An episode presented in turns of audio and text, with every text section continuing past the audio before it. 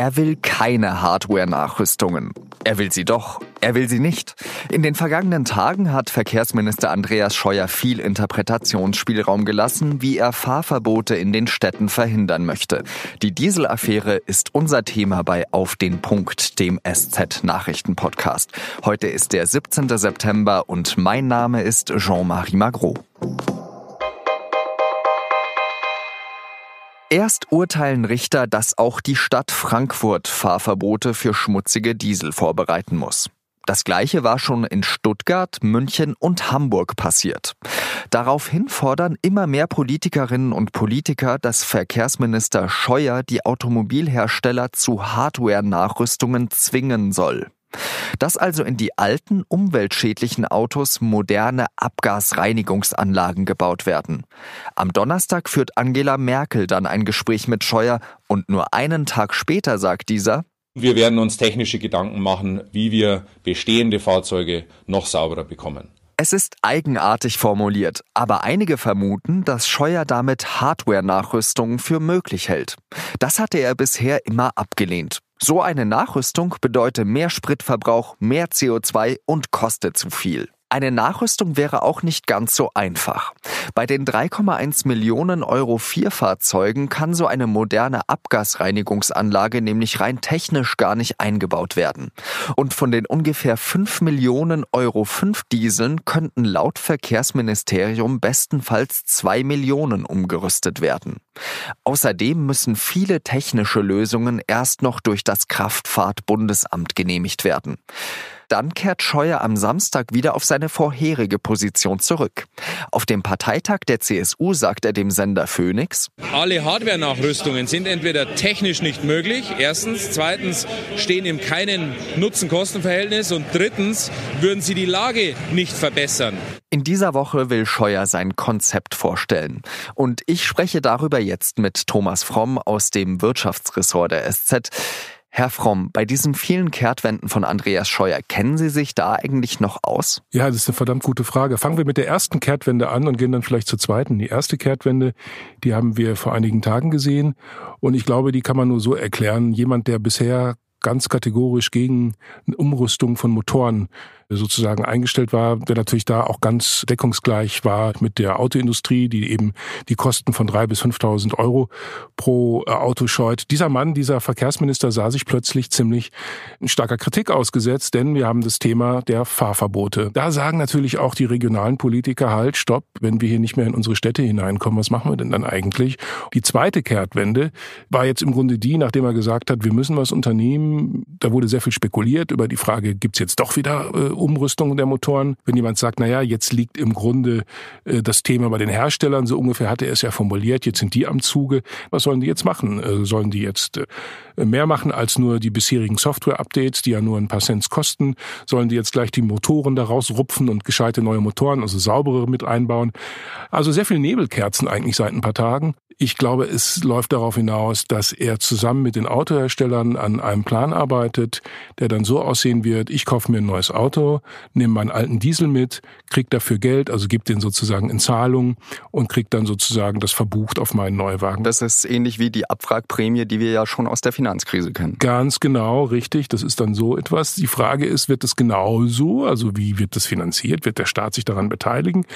Da hat Herr Scheuer bisher gesagt, naja, der Staat müsse sich eigentlich raushalten, der Staat sei ja kein Autohändler. Ich glaube, da muss man ihn jetzt wörtlich nehmen. Denn die Autoindustrie hat Milliarden äh, verdient in den vergangenen Jahren. Und ich glaube, bei diesen Milliarden, die man da auch an Überschüssen äh, erwirtschaftet hat, da wird das ein oder andere Geld auch dabei sein, um so eine Prämie zu zahlen.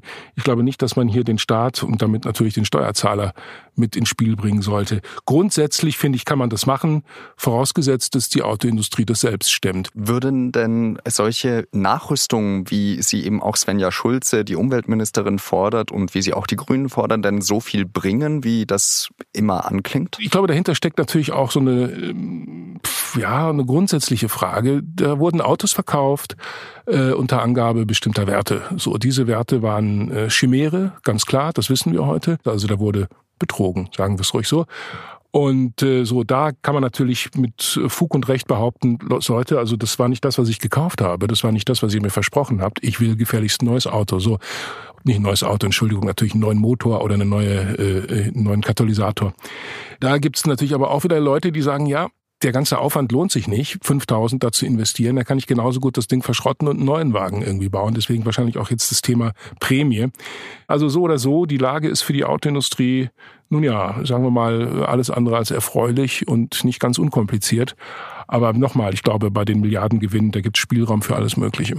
Das ist jetzt äh, ein bisschen eine Unterstellung, aber es kommt mir so vor, Herr Scheuer stellt sich ein bisschen eher auf die Seite der Hersteller. Jetzt möchte er auch keine Umrüstung haben, die die Hersteller was kosten würde, sondern er sagt, äh, wir machen sogar eine Art Konjunkturförderprogramm für diese Hersteller, die, die betrogen haben. Ist mein Eindruck richtig oder täuscht das? Ist es wirklich tatsächlich so kompliziert, wie Herr Scheuer das immer darstellt? Ja, ich glaube, Herr Scheuer stellt das schon kompliziert dar, aber das hat vielleicht auch dann nicht zufällig zur Folge, dass alle Leute etwas irritiert sind. Und das ist ja vielleicht auch gewollt. Ich weiß es nicht. Also ich weiß nicht, wie es Ihnen ging oder wie es vielen anderen, auch unseren Hörern ging in den vergangenen Tagen. Also so richtig genau wusste man ja gar nicht, was er, was er eigentlich wollte und, und worum es ihm äh, dabei ging. Er wirkte getrieben eigentlich. Er wirkte getrieben, ja, das, das gut. Getrieben wurde er natürlich auch nicht zuletzt von äh, Menschen wie Herrn äh, Bouffier, dem hessischen Unionspolitiker. Und von der Kanzlerin. Und von der Kanzlerin, klar. Und dann hat man natürlich noch den Druck der Autoindustrie, die ganz andere Interessen hat, aber wirklich komplett andere. Und dann sitzt man irgendwann zwischen allen Stühlen. Und was herauskommt, ist dann so etwas. Nichts Genaues weiß man nicht. Also ein eindeutiges Jein. Also unterm Strich wird man sehen, ob das im Grunde, ob er äh, weiter an seiner Position äh, hängt und hier dann doch sehr äh, industrienahe Politik macht oder ob er äh, sozusagen hier umschwenkt und auch den Verbraucher dann stärker mit ins Visier nimmt. Denn eins ist ja klar, es geht ja nicht nur um die Fahrverbote, äh, die jetzt den Druck ausgelöst haben. Es geht ja tatsächlich auch, und das darf man niemals vergessen, es geht hier um die Rechte von vielen, vielen Verbrauchern, die einfach nicht das bekommen haben, was sie gekauft haben oder was sie geglaubt haben, gekauft zu haben. Verkehrsminister Andreas Scheuer wirft mit vielen Nebelkerzen um sich, sagt Thomas Fromm. Vielen Dank dafür. Und nachdem wir das Gespräch aufgezeichnet haben, hat Bundesumweltministerin Svenja Schulze von der SPD gegenüber der SZ auf Hardware-Nachrüstungen gepocht. Technische Nachrüstungen auf Kosten der Hersteller seien der beste und gerechteste Weg aus der Dieselkrise, so Schulze. Und jetzt drei weitere Nachrichten, die an diesem Montag wichtig sind.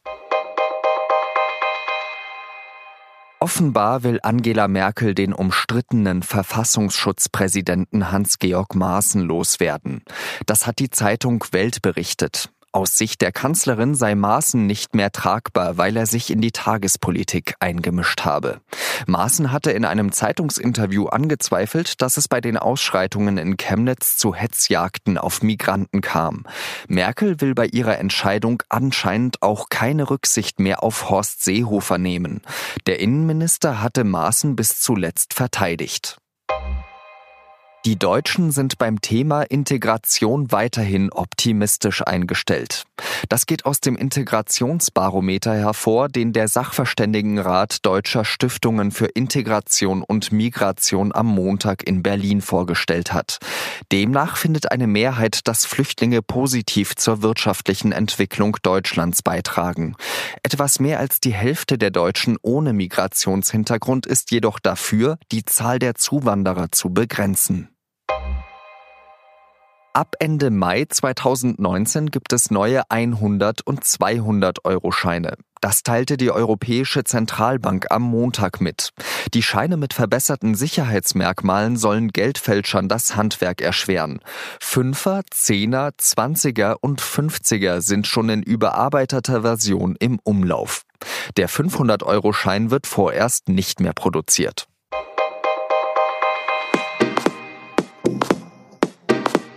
Das war auf den Punkt der SZ Nachrichten Podcast. Redaktionsschluss war 16 Uhr.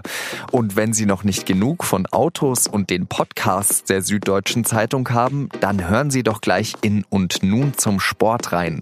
Dort reden meine Kollegen über das Formel 1 Rennen in Singapur, wo am Sonntag Lewis Hamilton mal wieder Sebastian Vettel stehen gelassen hat. Hat Vettel noch eine Chance, Weltmeister zu werden? Ich wünsche Ihnen eine schöne Zeit und sage Adieu.